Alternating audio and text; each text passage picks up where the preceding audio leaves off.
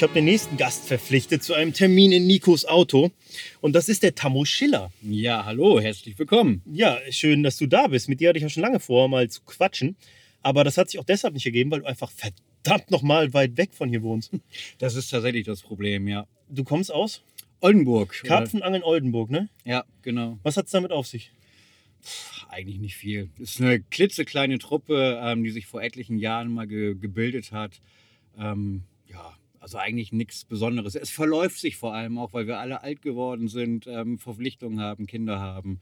Also es ist alles sehr ruhig um uns geworden. Okay, aber es sind einige Jungs noch, die noch auf Karpfen angeln und das, das existiert auch noch in irgendeiner Ja, Form. definitiv. Also das existiert noch. Ähm, Wir sind auch immer noch im regen Kontakt. Wir gehen regelmäßig fischen.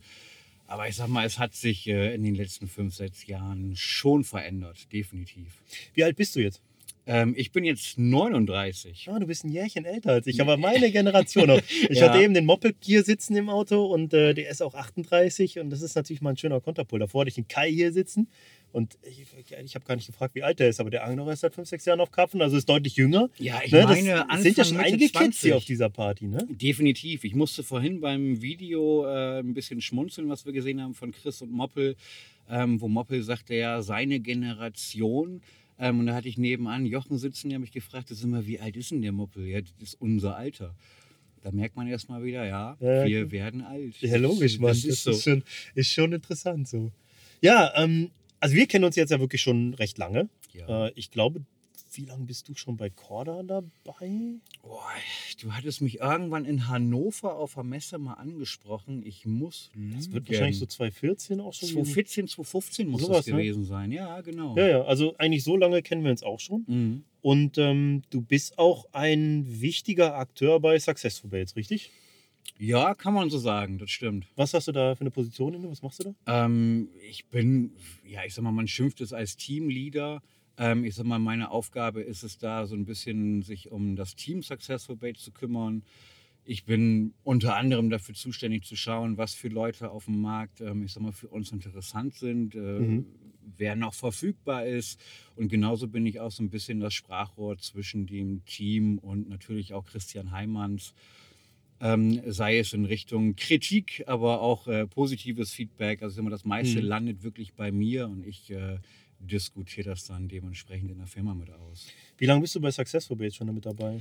Seit 2011 bin ich jetzt mit dabei. Also auch schon sehr lange, sehr loyal, ne? Ja, definitiv. Also auch mit, mit vollem Herzblut ähm, Mhm. stehe ich voll und ganz dahinter von Anfang an. Ähm, das liegt mir schon sehr am Herzen, was, was Chris da macht und das unterstütze ich auch sehr, sehr gerne. Woran liegt das, dass du, dass du das und äh, hängt, hatte, hast du eine besondere Identifikation mit dem Charakter Christian Heimanns oder woher kommt das? Weil ich finde sowas immer sehr interessant, weil in der heutigen Zeit, du hast so viele Leute, die irgendwo Teamangler sein wollen. Das ist, das ist so ein, so ein, so ein Fame-Hunger geworden. Mhm. Und, und äh, da fehlt es halt doch schon oft an Loyalität. Ich hatte jetzt letztens erst das Beispiel mit einem, ähm, da hat, mir, da hat mir ein Freund von mir erzählt, hey, ja, bei uns ist jetzt einer mit reingerutscht irgendwie, auch ein Team. Ähm, der war jetzt in einem Jahr irgendwie bei zwei oder drei verschiedenen Baitschmieden. Ich war da sehr skeptisch, als ich ihn kennengelernt habe. Jetzt habe ich ihn kennengelernt, habe gemerkt, das ist ein mega netter Typ und der hatte seine Gründe dafür und bla. Aber sowas hört man ja oft, dass, dass Leute halt die Firmen wechseln wie die Unterhosen. Das ist so. Wobei, ich muss da ganz ehrlich sagen, ich beäuge so etwas sehr kritisch. Ähm, wenn ich zum Beispiel mit Leuten ins Gespräch gehe, die, die für mich äh, meines Erachtens nach interessant sind für, für unsere Firma, für unser Unternehmen, ähm, dann gucke ich vorher auch schon sehr genau, wo waren die bisher tätig. Ähm, oder vielleicht auch, was waren die Beweggründe, dass sie dort nicht mehr tätig sind. Und wir machen es inzwischen ganz klar so, dass wir die Leute, ich sag mal, ein halbes bis ein Jahr wirklich unterm Radar laufen lassen, wenn sie für uns interessant sind und die auch bereit sind, mit uns zusammenarbeiten. Aus dem Grund, dass beide Seiten mal die Möglichkeit haben, in das Teamangler-Dasein hineinzuschnuppern. Das heißt, wir können einmal gucken, wie verhält sich diese Person. Ähm, und genauso kann der auch gucken, bin ich mit der Anforderung, sage ich mal, die Successful Baits stellt, überhaupt zufrieden. Und mir ist es auch wichtig, ich habe es zu oft erlebt, dass wir vielleicht Leute von heute auf morgen ins Team geholt haben. Und ich glaube, der krasseste Fall war wirklich mal zwei Wochen später, nachdem wir die Pressemitteilung rausgegeben haben, hat derjenige das Team wieder verlassen und ist zu einem anderen Unternehmen gegangen. ähm, für mich sind diese Angler unglaubwürdig, so hart das jetzt klingt, auch wenn sie ihre eigenen Beweggründe vielleicht haben, aber für mich verbrennen sie sich dadurch selber, weil da absolut die Loyalität fehlt. Und für uns als Unternehmen ähm, ist das auch nicht toll. Also das will ich nicht. Und das ist leider etwas, was gefühlt in den letzten Jahren zugenommen hat. Ähm, heutzutage ist es vom Stellenwert her ganz wichtig, Teamangler zu sein bei den jungen Leuten, wo ich immer sage, Mensch Jungs, geht doch lieber fischen. Also, es ist ja dieses Fishing for Fame Ding, das hatte ich mit Moppel auch, das hat er in dem, in dem wirklich geilen Film ja auch irgendwie zum Ausdruck gebracht. Nicht angeln gehen, um bekannt zu werden, sondern angeln gehen, um angeln zu gehen. Das genau. ist der Beweggrund dahinter. Und wenn du es authentisch machst dann, und es für dich okay ist, damit auch bekannt zu werden, dann geht das irgendwie auch automatisch. Ne? Aber bei vielen ist es so, dass es eher so ein, so ein, so ein extremes Wollen ist. Aber ähm, ich finde es ja, es ist sehr, sehr, es ist regelrecht erbärmlich, finde ich. Es gibt viele, die gehen halt zu Firmen, weil sie unbedingt irgendwo sein wollen. Und dann tut sich eine irgendwo bessere Option auf, also sagen wir mal ein höherer Prestigefaktor, andere mhm. Firma, größerer mhm. Name. Alles klar, weg geht's. Ja. Deshalb hatte ich dir die Frage gestellt, ähm, Successful Bets ist, ich glaube, der größte Beutelproduzent in Deutschland. Ja. Ähm, das ist natürlich schon mal ein Argument dafür. Aber was war für dich irgendwie so der Punkt? Wo, wo, warum diese Loyalität zu Successful Baits? Also ich sag mal, die Größe war für mich vollkommen uninteressant. Ähm, es war bei mir wirklich so, dass ich damals, ich glaube 2009, 2010, ähm, das erste Mal die Köder in die Hand bekommen habe. Ähm, damals war es äh, der heutige Klassiker Red Spice Fish, den ich äh, drei, vier Jahre gefischt habe und habe von mir aus auch aus voller Überzeugung ein bisschen Werbung gemacht. Damals kam so Facebook überhaupt erst auf. Da werden sich jetzt viele vielleicht erschrecken. Äh, ja, das war die Ja, viele werden sich erschrecken, weil sie denken, was ist Facebook? Weil heutzutage äh, hat man halt, äh, was hat man? Instagram, Inst äh, ja, ja, genau. TikTok, Alter. Mach dir kein Profil bei TikTok. Nein, werde ich, ich auch nie machen. Ähm, ja. Nee, das ist schon wieder, dafür bin ich zu alt, definitiv. Ja. Nee, zumindest ähm, habe ich dann wirklich aus, aus freien Stücken gesagt, Mensch, das ist für mich eine gute Qualität mit einem guten Preis-Leistungs-Verhältnis. Ich habe darauf damals, damals sehr gut gefangen. Und ähm, irgendwann kamen dann ein paar Jungs von Christian auf mich zu und sagten, Mensch, du hör mal, bei euch oben im Norden, wir haben da niemanden und du scheinst mit unseren Produkten zufrieden zu sein. Könntest du dir vorstellen, mit uns zusammenzuarbeiten? Und ich war anfangs sehr skeptisch, weil ich halt überhaupt nicht wusste, was auf mich zukommt. Und habe mich dann ins Auto gesetzt und bin da runtergefahren. Einfach um mich mit den Leuten mal hinzusetzen und wurde sofort dort in einer, ich sag mal, familiären Art und Weise empfangen ähm, und die ist bis heute dort erhalten. Das hat mir so enorm zugesagt. Ähm, ich sag mal, klar, die Produkte müssen anglerisch zu mir passen. Wenn ich damit keine Fische fange, dann äh, kann das noch so familiär sein, das bringt mir nicht viel. Aber das ganze Zusammenspiel, auch das Team, was wir bei uns haben, wir gucken wirklich ganz genau, wen wir im Team aufnehmen. Wir, brauchen keine äh, super Fame-Leute, sondern wir brauchen loyale Leute, die menschlich auch gut drauf sind, natürlich auch angeln können, machen wir uns nichts vor. Mhm. Das ist wichtig für ein Unternehmen. Aber bei uns ist alles so ein bisschen familiär und das hat mir ganz, ganz viel bedeutet und das tut es auch bis heute im Grunde mhm. genommen. Ja, ja. Ja, finde ich interessant. Das ist natürlich, obwohl da so eine Distanz drin ist, dann schon eine große Loyalität. Und äh, das finde ich dann auch cool, ne? Doch, also ich, man ich, rutscht dann da irgendwie rein und ich meine, gut, ähm, jetzt ist so, Christian Heimatz ist natürlich auch ein charismatischer Typ, so, der hat halt schon Absolut. Auftreten, ne? Also mit dem habe ich einen, einen, sehr geilen Podcast auch gemacht, den ich auch echt feiere, weil der ein echt ein sehr persönliches Profil von sich da gegeben hat. Ähm, und das ist natürlich auch so ein Typ, der, ist schon einfach eine Figur in dieser Szene. Ne? Absolut. Auch wenn er jetzt so als Angler nicht mehr so extrem aktiv ist, wie er das vielleicht mal mhm. war vor einigen Jahren. Ähm, der hat was vorangetrieben hier in der Region. Du hast, ja, du hast ja tatsächlich als Teamleader auch einen Posten übernommen von anderen Person, die eine echte Figur war, der Frank Weirich, ne? Der war auf jeden Fall jahrelang Team, das weiß ich noch.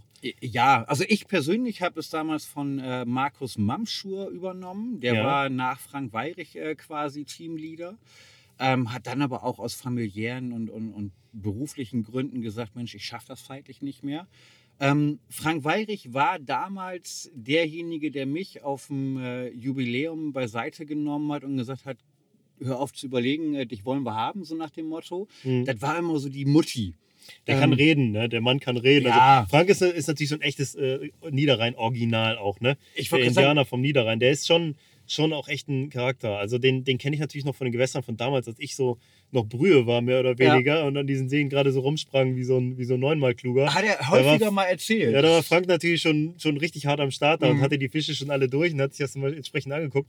Aber mit dem kannst du lachen, also auch ein cooler Typ. Also Frank, wenn du das hier hören solltest, an der Stelle mal einen Gruß. Ja, Hier müsste ich eigentlich auch mal einen Podcast machen. Du hast auf jeden Fall genügend Stories. Erzählen kann der Typ genug und der ist immer so herrlich tiefenentspannt. Also ich feiere Mhm. den Mann absolut. Ja, der kann ja in den Norden. Gutes Stichwort, Norden. Ähm, du bist so ein richtig hartes Nordlicht, hä? Ja, was heißt richtig hart? Also ich sag mal, die Leute, die irgendwo aus dem Flensburger Bereich kommen, lachen da wahrscheinlich drüber, aber ja doch, bei uns ist schon äh, ziemlich Norden. Das Das stimmt. ist, ich würde schon sagen, das ist Norden. Wie ist Karpfenangeln in Oldenburg so? Wenn du das mit dem vergleichst, was du jetzt zum Beispiel aus der Region hier zum Beispiel hörst. Und, Anders, ganz anders. Ähm, also ich muss bei uns wirklich sehr regional denken, wo ich aber auch froh drüber bin. Die Gespräche habe ich hier heute Abend auch wieder geführt. Ähm, wenn man bei uns von großen Fischen spricht, ähm, reden wir von 30 Fündern. Mit viel Glück vielleicht auch mal ein 20 Kilo Fisch. Ähm, es gibt bei uns auch Fische 50 Pfund, ja, ähm, aber sehr, sehr rar gesät. Ich müsste dafür enorm viele Kilometer fahren. Mhm. Das heißt, du musst im Grunde genommen dich damit abfinden, wenn bei uns der größte Fisch im See ein 32 Pfund Fisch ist, ähm, dann ist das einfach so. Dafür hast du andere Qualitäten. Das heißt, du hast bei uns viel Wasser, wenig Angler. Du hast ähm, im Grunde genommen diese Freiheit, die ihr hier wahrscheinlich vor 20 Jahren mal hattet. Ich habe immer so ein bisschen das Gefühl, wir hängen dem Ganzen sehr viel hinterher. Aber ich möchte auch ganz ehrlich nicht mit den Leuten tauschen, die hier in der Region angeln. Also mir ist dann ein 20 Kilo Fisch ähm, an einem Gewässer, wo ich vielleicht mit 15, 16 anderen Anglern sitze, weniger wert als bei uns ein Natursee mit einem ähm, 18 Kilo Fisch, ähm, Mhm. den ich vielleicht schon seit Monaten beobachtet habe und dann gefangen habe, den vielleicht auch noch kein anderer gefangen hat, hat für mich einen viel höheren Stellenwert. Mhm. Das ist interessant, dass du da so einen Umgang mitgefunden hast. Also tatsächlich erschaffe ich mir meine Freiheit hier in der Region, indem ich halt, dadurch, dass ich es kann, beruflich so azyklisch angle, ne, in Zeiten, wo kaum andere Angler am Wasser sind, unter der Woche morgens ein paar Mhm. Stunden und dann Gewässer gehe, an denen alles verboten ist. Ne? Wenn du in Gewässer gehst, wo du Boilie-Verbot, Nachtangeln-Verbot, Liegen- und Zeltverbot hast, weil die Karpfenangler übertrieben haben in der Vergangenheit, Ja. Dann hast du nicht mehr die Rekordfische, die es vielleicht mal gab, aber du hast natürlich eher deine Ruhe. Ne? Das ist das Faszinierende. Bei uns gibt es keine Rekordfische, aber bei uns im Hauptverein es sind Zelte verboten, Liegen verboten, Auch noch. Schlafsäcke verboten, Kocher verboten und Abhakmatten verboten. Ja, Ast rein. Ähm, ja, also Kann bei ich mir uns, vorstellen, wie der Vorstand aussieht. Die sind mit Sicherheit alle über 65. Ja, das ist so. Aber ganz ehrlich, ähm, ich sag mal, die Leute, die seit ewigen Jahren, so wie ich, in diesem Verein aufgewachsen sind und sich benehmen. Also ich bin so erzogen worden, wie man in den Wald hineinruft. Ja, dann hast du keinen Stress, ne? So, die, ich kann- Die, die akzeptieren, was du machst und das ist auch alles cool. Ne? Richtig. Und der Vorteil ist, es wollen, obwohl wir geile Gewässer haben, ähm, es wollen keine Angler aus dem Umkreis bei uns in den Verein eintreten, Mhm. weil die wissen, oh nee, bei euch ist alles verboten. Und das ist auch gut so. Das ist Mhm. auch völlig in Ordnung so. Dadurch hast du deine Ruhe. Jetzt hast du ja eben ein Statement abgegeben. Du hast, du hast gesagt, wie du dazu stehst, wie du diesen, diesen Fisch bei dir in der Region zum Beispiel wertschätzt. Aber jetzt bist du ja ein Typ, du hast ja, du bist, du fängst ja auch große Fische. Du hast, du hast zum Beispiel im äh, Capzilla Plus Jahresheft eine richtig geile Geschichte, Honigmond heißt die, über deine Flitterwochen mit deiner Frau an ein absolut krasses Gewässer an den französischen Alpen. wo du einen Wahnsinnsfisch gefangen hast zum Beispiel. Du hast ein paar andere sehr große Fische in Frankreich gefangen. Du hast große Fische gefangen, du weißt, wie es sich anfühlt. Du hast Blut geleckt, sagen wir es mal so. Ja, klar. Und ähm, du kommst dann wieder zurück in deine Region und da ist es dir nicht möglich, noch mehr Blut zu trinken, sag ich mal. Ist das eine Sache, mit der du manchmal Probleme hast oder kommst du damit absolut klar? Ich, Ähm. ich frage deshalb, Entschuldigung, wenn ich noch weiter jetzt Ja. hier meinen Monolog führe. Ich frage deshalb, weil ähm, ich bin vom Niederrhein nach Hamburg gezogen. Ich habe lange in Hamburg gelebt, sechs Jahre. Und ähm, das zu einer Zeit, als Hamburg gerade so in der Entwicklungsphase war, wo die ersten Fische über 20 Kilo überhaupt erst kamen. Und als ich Hamburg verlassen habe, war der erste 25-Kilo-Fisch bekannt in Hamburg, sage ich Mhm, mal. Ne? mhm. Und das war für mich schon so. Ich, ich wusste, was ich reißen konnte, wenn ich in der Heimat geangelt habe. Und dann hast du in Hamburg halt geangelt mit einem sehr hohen Struggle. Auf Fische, zu denen ich in dem Sinne keinen wirklichen Bezug hatte, weil es ja auch nicht so richtig meine Heimat war zu dem Zeitpunkt. Und das hat mich schon vor eine Herausforderung gestellt, da bin ich ehrlich. Ich bin da reingewachsen, aber es war am Anfang nicht leicht. Wie ist das Mhm. für dich? Es war auch nicht immer leicht. Ähm, machen wir uns nichts vor, große Fische fängt jeder gerne. Ähm, das ist einfach so. Auch ich kann mich davon nicht freisprechen und auch ich habe, sag ich mal, gewisse Wünsche oder Träume, was ich gerne noch fangen würde, aber ich weiß, dass es bei uns in der Region einfach nicht möglich ist. Nichtsdestotrotz ähm, unterscheide ich das wirklich komplett, ob ich bei mir fischen bin oder ob ich jetzt zum Beispiel hier in den Niederrhein fahre ähm, und hier fischen gehe, sei es jetzt mit ein paar Jungs aus dem Team oder mit wem auch immer. Das sind für mich zwei komplett unterschiedliche Welten. Und das kann ich bisher auch wirklich sehr gut trennen. Ich habe beispielsweise letztes Jahr einen Zierfisch bei mir im Bereich gehabt, den ich unbedingt fangen wollte. Den hatte noch nie jemand gefangen. Diesen Fisch habe ich gesehen. Das war eine Halbzeile. Ich habe den geschätzt mit etwas über 30 Pfund. Und habe da wirklich hart drauf hingearbeitet. Und wenn mich jemand gefragt hat, so, ey, was ist das für ein Zielfisch? Ja, das ist ein Fisch knapp über 30 Pfund. Die Leute haben mich ausgelacht. Wieso hast du einen Zielfisch mit knapp über 30 Pfund? Das gibt es doch gar nicht. Mhm. Aber das ist für mich einfach, ich, ich trenne das wirklich strikt. Was bei uns möglich ist, ist wiederum was anderes, als wenn ich zum Beispiel nach Frankreich fahre und habe dann Gewässer vor mir. Ähm, du hast es jetzt gesagt, wie da, wo ich ähm, in den Flitterwochen war, wo ich weiß, da sind andere Fische möglich. Die haben für mich natürlich auch einen enorm hohen Stellenwert, aber das ist für mich von der Wertigkeit, nicht von der Wertigkeit nicht, aber das ja, ist in mich, dem See ist es schon extrem krass, was du da gefangen hast. Das muss Ja, man schon sagen. natürlich. In dem See hat jede Flunder einen einen hohen Stellenwert, einfach weil das Gewässer halt so geil ist. Ne? Aber ich, ich weiß, was du meinst. Ich finde, das ist ja eine, das ist schon inspirierend. Ne? Das ist was, so eine Message, die ich gerne auch verbreite, auch was, was Moppel mit seinem Film da auf die Beine gestellt hat. So, das ist, mir geht es schon richtig hart auf den Sack, dieses Big Fish Generve. Ich, ich liebe es, auf große Fische zu angeln. Ich Das ist absolut geil. Also- ich fange die liebend gern. Und ich angel in den letzten Jahren auch sehr gezielt, hauptsächlich auf große Fische. Mhm. Aber wenn ein junger Angler zu mir kommt, an einen Messestand zum Beispiel und sagt, was ist denn PB? Dann frage ich mich, wie wertlos ist bitte diese Frage? Weil was, was sagt sie? Was, was bedeutet es? Es ist so egal, weißt du? Ich habe das so oft erlebt. Ich bin ja nun wirklich sehr oft bei Christian, äh, also bei Successful Baits im Laden. Und wir das ist ja hier nun mal eine Region, wo scheinbar sehr viele große Fische schwimmen, was ich so höre. Ja gut, wir haben, wir haben sehr viele, also sehr, sehr viele 20 Kilo Fische. Mhm. Abnormal viele 30 Finder. Du hast doch einige 50er und ganz vereinzelt auch mal einen 30 Kilo Fisch. Genau, So, aber auch verglichen jetzt zum Beispiel mit Karlsruhe oder, oder äh, Ludwigshafen oder so, ist es immer noch nicht interessant. Auch der Kölner Raum ist noch krasser. Mhm. Aber ja, es ist natürlich krass. Es gibt immer was krasseres, sagen wir es mal so. Ist so, Es ist aber eine natürlich. gute Ecke, ja. Aber auch ich finde das dann faszinierend. Da sind dann jüngere Leute, sage ich mal, die stehen da in der Kaffeeecke. Ich bin da auch gerade am Quatschen und die Jungs hauen dann, irgendwann wirklich an, wie du gerade schon sagtest, so, Mhm. ey, was ist dein PB oder was ist das Größte, was du bei euch gefangen hast?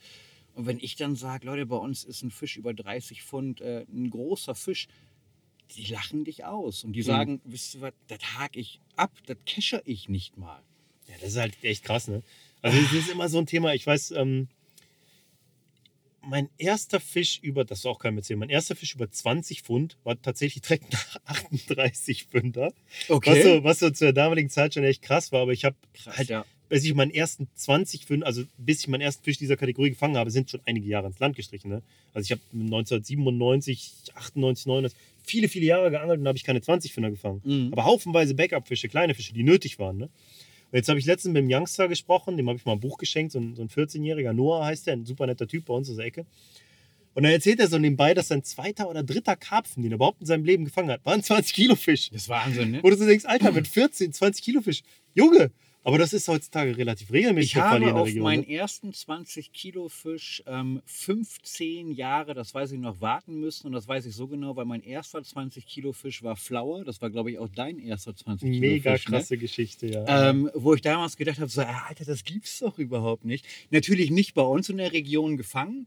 Ähm, das Faszinierende war aber auch, wo ich den gefangen habe, war auch so ein, so ein Knoten geplatzt. Ähm, danach folgten noch ein paar 20 Kilo Fische, aber ich weiß noch, diese 15 Jahre, die haben mir auch ganz ehrlich, die haben mir gut getan. Weil wann, wann war das? In welchem Jahr hast du den Fisch gefangen? ich muss über. Nee, weiß ich genau, 2013. Das ist unglaublich. 2013, ich habe diesen Fisch, das war mein erster 20-Kilo-Fisch mit 21 Kilo im Jahr 2004. Wahnsinn, ne? 2004. Und das Krasse ist, dieser Fisch ist 1996 schon mit 20 Kilo gefangen worden. Verrückt. Jetzt überleg dir mal, was das für ein Fisch ist, was der so vielen Leuten bedeutet hat. Ja. Lebt er eigentlich noch? Also ich bin, so ich bin der Letzte, der den Fisch gefangen hat. Ja. Ähm, es wird ja nun auch inzwischen wieder relativ viel an dem Gewässer geangelt. Ja. Ähm, bisher ist er nicht gefallen. Auf der anderen Seite, es ist natürlich auch ein großer Bereich, der an diesem Gewässer nicht befischt werden darf. Insofern, das ist so ein Ding, was mich eher mal fasziniert, dass Fische auf einmal manchmal nicht mehr aufkreuzen und vielleicht nach Ja, ewigen klar. Jahren doch wieder da sind. Ne? Ja. Man weiß es er ist steinalt, aber viele aus der Generation dieses Fisches werden ja noch gefangen. Der Ja. Rig und solche. Es ist, Ja. ist ein Gewässer hier am Niederrhein, auch so ein absolutes Kultgewässer, das sich sehr gewandelt hat über die Jahre. Aber krasse Nummer, ey, dass du diesen Fisch dann da auch gefangen hast. Michael Fleischmann hat den auch gefangen. Ja, ne? genau. Ist hat ihn auch gefangen. abgefahren, dass dieser Fisch dann für viele Leute wirklich. Ah, Wahnsinn, Mann. Wahnsinn. Ähm, eine Frage, die habe ich ganz vergessen, die am Anfang zu stellen. Was machst du auf dieser Party? ähm, ja, Simon äh, Grolik hat im Grunde genommen gesagt, ey, Schiller, sag mal, wie ist das? Hast du Bock, zu uns runterzukommen? Ähm, wir machen hier eine Feier und äh, da sind viele Leute, die du kennst. Irgendwo gehörst du mit dazu. Hast du da Lust zu? Dann habe ich kurz überlegt, weil ich bin ja nun vor einem Monat Papa geworden. Ähm, passt das überhaupt? Ähm, insofern nochmal vielen Dank an meine Frau, falls sie das hört, dass du dich heute Nacht alleine um das Kind kümmerst. Ich habe gesagt, Mensch, ich würde da gerne hin. Habe dann äh, unterwegs den Jochen Berger abgeholt, der ja nun äh, vom Niederrhein in meine Ecke wieder zurückgezogen ist, in seine Heimat. Mhm. Und haben gesagt, komm her, wir machen das klar, wir fahren eine runter. Ja, coole Nummer. Doch, Ist definitiv. Strecke. Wie ist das Leben als Papa? Frisch gebacken? Puh, ähm, schön, sehr schön, aber auch anstrengend. Ja, ich kenne das. Ja, ich es, wird mich- nicht, es wird nicht weniger. ich würde mich freuen, Ja. mal wieder ins Wasser zu kommen. Aber ich darf nicht jammern, sind erst sechs Wochen. ja, krass, Mann. Krasse Nummer. Ähm, ja gut, du bist jetzt frisch gebackener Papa, du bist verheiratet, Honigmond, haben wir schon gehört. Aber was, Mhm. was machst du beruflich? Ja, das würden wahrscheinlich die wenigsten denken. Ich bin Anzugträger. Ähm, ich bin Bankmitarbeiter. Also Oh. ich stehe tatsächlich Oh. den ganzen Tag von morgens bis abends äh, mit dem Anzug in der Bank, auch wenn es dieses Jahr nicht so sein wird, weil ich habe ein Jahr lang Elternzeit. Geil. Ja, aber normalerweise gehöre ich zu dieser, ja, ich sag mal, schleimigen Fraktion der Anzugträger. Okay. Krass. Ähm, ja, das bietet auf jeden Fall noch Redestoff. Ein Jahr Elternzeit. Wer weiß, was da passiert. Ich würde mal sagen, wir verabreden uns hier schon mal für ein ausführliches, ganzes Karpfenradio. Gerne. Äh, unabhängig von so einer Party. Aber da lassen wir noch ein bisschen Zeit ins Land streichen, weil da wird noch einiges geschehen, über das du dann berichten kannst. Das machen wir so. Erstmal ganz herzlichen Dank für deine Zeit hier und jetzt wird weiter gefeiert. Machen wir so. Alles klar. Jetzt habe ich hier einen Gast auf der Casting Couch, auf den ich mich sehr, sehr freue. Ähm, bei dem ich auch schon lange nicht mehr die Gelegenheit hatte, mit dem mal vernünftig zu quatschen, weil er nicht mehr am Niederrhein wohnt. Und das ist der Jochen Berger. Hi. Hi, Christopher. Ich freue mich wirklich sehr, dich hier sitzen zu haben. Du bist ein sehr sympathischer Typ und ich habe das immer sehr, sehr genossen, wenn ich dich getroffen habe. Ähm, du hast viele Jahre bei Success Bates gearbeitet Mhm. und du kommst ursprünglich nicht vom Niederrhein. Du bist hierher gezogen und mittlerweile wieder weg. Vielleicht Genau. äh, kannst du diese ziemlich schwer konstruierte Story von mir mal äh, in deine Worte fassen. Was ist da passiert? Okay, ähm, ja, ich versuche das mal so kurz wie möglich zu halten, weil das eigentlich eine relativ lange Story ist. Also ich war in meinem zweiten Studium in Paderborn ähm, und Chris hatte damals diese Stelle ausgeschrieben. Äh, um es kurz zu machen, ich habe eine E-Mail geschrieben, Chris hat gesagt, ja, komm mal vorbei, guck dir das an. Ich habe es mir angeguckt, habe gesagt, hm, ich kann es ausprobieren. Hab's ausprobiert, hab's gemacht, hab äh, dann sieben Jahre bei Chris gearbeitet, war dann Betriebsleiter auch bei Successful Bates. Ähm, dann ist mein erster Sohn geboren. Äh, meine Frau kommt auch aus Meppen und wir haben uns dann entschieden zu Meppen sagen, ist okay, im Emsland, Emsland? Mhm. Kreisstadt äh, vom Emsland. Und dann haben wir lange hin und her überlegt, weil dieser Beruf in der Angelbranche, das war halt auch schon so ein Traumding. Und ich habe die Branche komplett gewechselt, also ganz weg von der Angelbranche, ein sehr seriöses Ding. Habe da auch ja, ähm, eine, eine sehr wichtige Funktion äh, in dieser anderen Branche. Und, aber wir haben uns dann entschieden, zurück äh, in, ins Emsland zu ziehen und wohnen ja jetzt da ja, knapp wieder ein Jahr wieder in Meppen, also in der Heimatstadt von Marcia und mir. Ja. Also im Grunde auch familiäre Gründe, weil du halt dort beheimatet bist und, äh, und äh, du brauchtest aber auch irgendwie anscheinend auch eine Veränderung. Ne? Na, die Veränderung habe ich nicht gebraucht, aber es war halt so, ähm, dass ich, wenn ich noch einen beruflichen Schritt machen wollen würde, den muss ich jetzt tun. Ich bin jetzt 37. Ähm, Du bist noch jung, bisschen ja jünger als ich. ja, ja, gut, aber auch dieses eine Jahr macht den Kohl auch nicht mehr fett. Ne? Also Nee. es, war, es war mir schon sehr wichtig, den, den Schritt, wenn ich ihn tue, dann jetzt zu tun. Ähm, und dann war die Entscheidung eigentlich ganz, ganz einfach. Also wir haben dann auch ein Haus geerbt, es ist niemand gestorben, aber wir haben es vorgezogen geerbt gekriegt. Mhm. Ähm, ich habe ein super Jobangebot gekriegt. Ähm, ja, und dann war, ich hatte natürlich auch, äh, damit wir wieder zum Thema kommen, Karpfenangeln, ich hatte auch am Anfang Bedenken, dass ich so weg bin vom Karpfenangeln, weil einfach auch, ähm, ich glaube, ich bin keine Rampensau, ich muss nicht im Vordergrund stehen, aber ich habe in diesem Bereich Karpfenangeln einfach sehr, sehr viele Freunde und habe auch da sehr viele Connection, die so irgendwie miteinander verhaxelt sind und die habe ich sehr, sehr gerne. Also ich unterhalte mich auch gerne mit Leuten, gar nicht mal unbedingt nur übers Karpfenangeln, aber auch so, ja, ich bin halt mit jedem gerne connected und so. Und ich habe gedacht, dass diese Connection mir wegfällt, musste aber feststellen, dass die genauso geil ist, ohne Mhm. in der Angelbranche zu arbeiten. Hat dir das nicht sogar gut getan, dich da irgendwie auch von dem Berufsangeln, sage ich mal, zu befreien? Weil ich meine, es, es gibt ja diesen Spruch, ähm, wenn du dein Hobby zum Beruf machst, dann hast du in dem Sinne kein Hobby mehr. Mhm. Dann hast du halt nur noch diesen Job. Und ich kenne das gar nicht anders, auch deshalb, weil ich ja direkt vom Studium halt auch in, in die Angelbranche reingerutscht bin. Ne? Mhm. Damals Rute und Rolle und dann, äh, dann, dann Korda, jetzt Capzilla. Ich habe immer mit Angeln gearbeitet, so. Ich kenne immer diesen Druck, dass du es auch irgendwo in irgendeiner Form vermarktest, weil es dein Job ist. Ja. Aber ähm, ich glaube, ich könnte mir das auch vorstellen, wenn ich so aus der Angelbranche raus wäre, dass es auch schon so ein bisschen befreiend ist. Du gehst einfach wieder 100% für dich angeln, ne? Habe ich immer gemacht. Also ich bin da auch vom, vom, von der, vom, mein Antrieb, angeln zu gehen, ist anders als, würde ich fast sagen, bei den, auch jetzt, wenn wir hier bei der Crime City Gruppe bleiben, komplett anders. Also ich bin nie Big Fish fixiert. Ähm, ich gehe immer schon nur für mich angeln. Also mir war das nie wichtig, irgendwie was zu veröffentlichen oder Fotos zu posten. Mache ich heute auch nicht viel. Mhm. Ähm, das liegt sicherlich daran, dass meine Gewässerauswahl auch anders ist als bei, ich sag mal, fast 90 Prozent der anderen Angler. Also mir ist es unglaublich wichtig, Fische zu fangen, die sonst keiner fängt, also die noch nicht auf dem Foto gewesen sind. Mhm. Das heißt aber auch viel zu belenken, an Gewässer zu gehen, wo die Fische wahrscheinlich nicht so groß sind, weil da gehen Mhm. die Angler eben hin. Und dass man sehr lange nach Chancen sucht, solche Angelei überhaupt ähm, durchzuziehen. Ne? Also Mhm. ähm, deshalb muss ich auch sagen, also meine Motivation als ähm, Tätiger in der Angelbranche ist immer noch die gleiche wie jetzt auch. Also das Mhm. hat sich gar nicht geändert. Und ich hatte auch nie, die Angelbranche hatte nie einen Einfluss auf meine Angelei, weil ich immer für mich selber angeln gegangen bin. Okay. Das ist mir heute Ja, es ist natürlich, du bist natürlich in deinem Job, auch als Betriebsleiter, hast du eine hohe Verantwortung, Mhm. hast mit sehr vielen Anglern zu tun, kannst Einfluss nehmen, hast auch eine gewisse Macht, aber du bist halt nicht vor der Kamera. Du bist ja nicht Genau. die, die Rampensau. Ne? Ja. Und das ist so der Unterschied jetzt, wenn du den, das vergleichst mit dem Job, den ich in der Angelbranche jetzt ja immer schon mache, wo ich immer irgendwo der Typ war, äh, der nach vorne rennt, so Mhm. ungefähr, der selber vermarktet wurde. Und ähm, da ist es schon so. Also ich mache das auch. Ich versuche dann auch in Situationen zu angeln. Mein privates Angeln ist immer das Angeln für mich. Da gehe ich das um des Angelns willen Ja. angeln, weil ich Angeln einfach liebe. Ohne geht's Ja. nicht. Da bin ich schlecht gelaunt und bin Ja. auch kein guter Vater und alles ist scheiße. Aber ähm, du hast natürlich diesen Blick drin. Ich sehe halt immer in allem, was ich geil finde, auch direkt ein geiles Foto. Ja, Und ich sehe immer geil, einen geilen Moment, der irgendwo festgehalten werden muss. Und immer eine Story, was halt dieses Journalistische auch wieder ist. Ne? Mhm. Und das kann einem auch schon ganz schön querschießen. So. Das habe ich aber immer auch in ganz vielen Bereichen. Wenn ich zum Beispiel Fernreisen mache, was ja so ein Thema von meiner Frau und mir ist, wo wir Ja. Bock drauf haben, sehe ich halt auch immer geile Fotos und Stories und Momente. Und man ist immer so ein bisschen der, ein Gefangener von, von dieser Möglichkeit der Selbstverwirklichung, sage Ja. ich immer. Ne? Ja, das Und- ist halt, also das ist, ich finde das auch ein ziemlich großes Thema. Ne? Also diese, dieser Antrieb, angeln zu gehen, ja, ganz klar. Also wenn du was vorleben musst und das seine Angelei beeinflusst, ja, ist das schwierig, finde ich. Aber jeder soll so angeln, wie er da Bock drauf hat. Das ist, Mhm. also ich finde es sehr, sehr wichtig, einfach angeln zu gehen, um angeln zu gehen. Ja, und das 100%, verlieren heute sehr, sehr viele aus den Augen.